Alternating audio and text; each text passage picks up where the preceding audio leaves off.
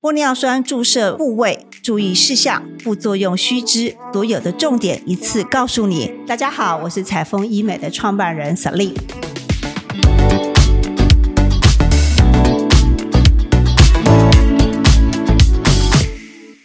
很开心，今天我们请到台中荣总医美中心以及林心医院彩丰美容中心翁玉金翁医师翁主任来到我们的节目。Hello，大家好。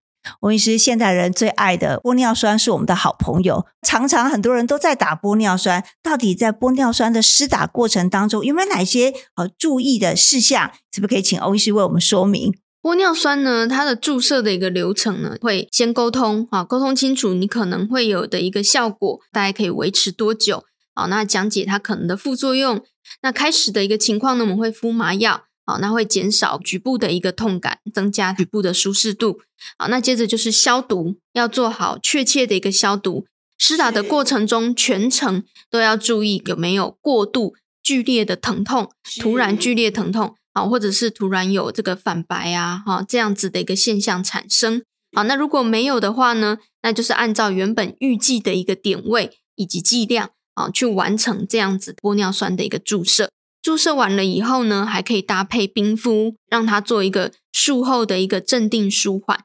玻尿酸呢，它其实已经是在市面上已经非常非常久了，它能够这么历久不衰啊，没有被淘汰。就是你如果适当使用的话呢，它其实它是一个很好可以做脸部烹润部分，又能够做到拉提啊这样子的一个很好的填充剂。注射的部位呢有哪些呢？好，譬如说，我们就从一张脸的由上往下看，这样好了。额头是可以的，那只是额头的话呢，呃，有些地方的血管比较丰富，好，所以呢，一定要呃给有经验的医师去做一个试打。那再来往下一点点的话，眉骨啊，眉骨也是可以的啊，因为我们的眉骨，我们知道三十岁以后呢。眉尾就会慢慢的往下掉，好，那所以呢，眉骨的支撑也是很重要的，整个眼神就到位了，对，眼神就到位了。那再来呢，像是夫妻宫，好，侧边的像是夫妻宫，哈，有的人会觉得，哎，夫妻宫凹陷会不会影响到夫妻感情？不知道了哈，但是自己看了以后心情会不好。是，好，那鼻子的地方呢？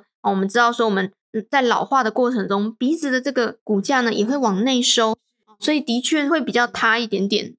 好，那再来呢，就是法令纹、鼻唇沟这个地方呢，也是施打玻尿酸的一个 CP 值很高的一个位置。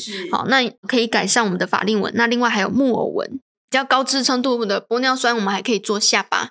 有的人他的下巴比较短一点点，那当他松弛的时候，就会显得脸垮的很明显。是，呃，我们做一个这个下巴的一个骨架的一个支撑，这个是可以的。另外还有人呢，会让玻尿酸来做真性韧带的一个支撑，那这个主要是用在拉提这样子的一个功效，然后再来丰夹是啊、有的人他可能一下子瘦太多，有夹凹产生，他不想要有夹凹，他也可以拿来做丰夹，它也是很好的一个材质。不晓得我们在玻尿酸注射有没有哪些副作用？我们该如何去避免的？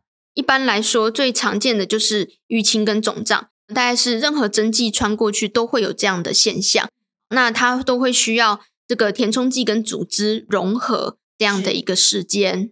最我们不想要的副作用呢，大概就是呃血管栓塞这样子的一个问题。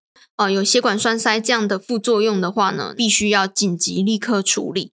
好，那再来还有少数就是针划过去了以后呢。它有点会压迫到我们的一个神经，哈，呃，有点走过神经这样的感觉，所以呢，一开始刚打完会有点麻麻的，啊，这样的感觉。那其实这个感觉呢，大概过一阵子自己会度过去。真的是玻尿酸是女人的好朋友哦，从上到下都可以施打，恢复我们的年轻。那我们知道，找一个好的医师、专业的医师，透过专业的流程，我们可以避免严重的副作用，还给我们一个美丽的年轻的脸庞。如果你喜欢我的节目，欢迎你把这样节目的讯息跟你周遭的好朋友、好姐妹来分享，让更多人来了解美丽真的值得期待。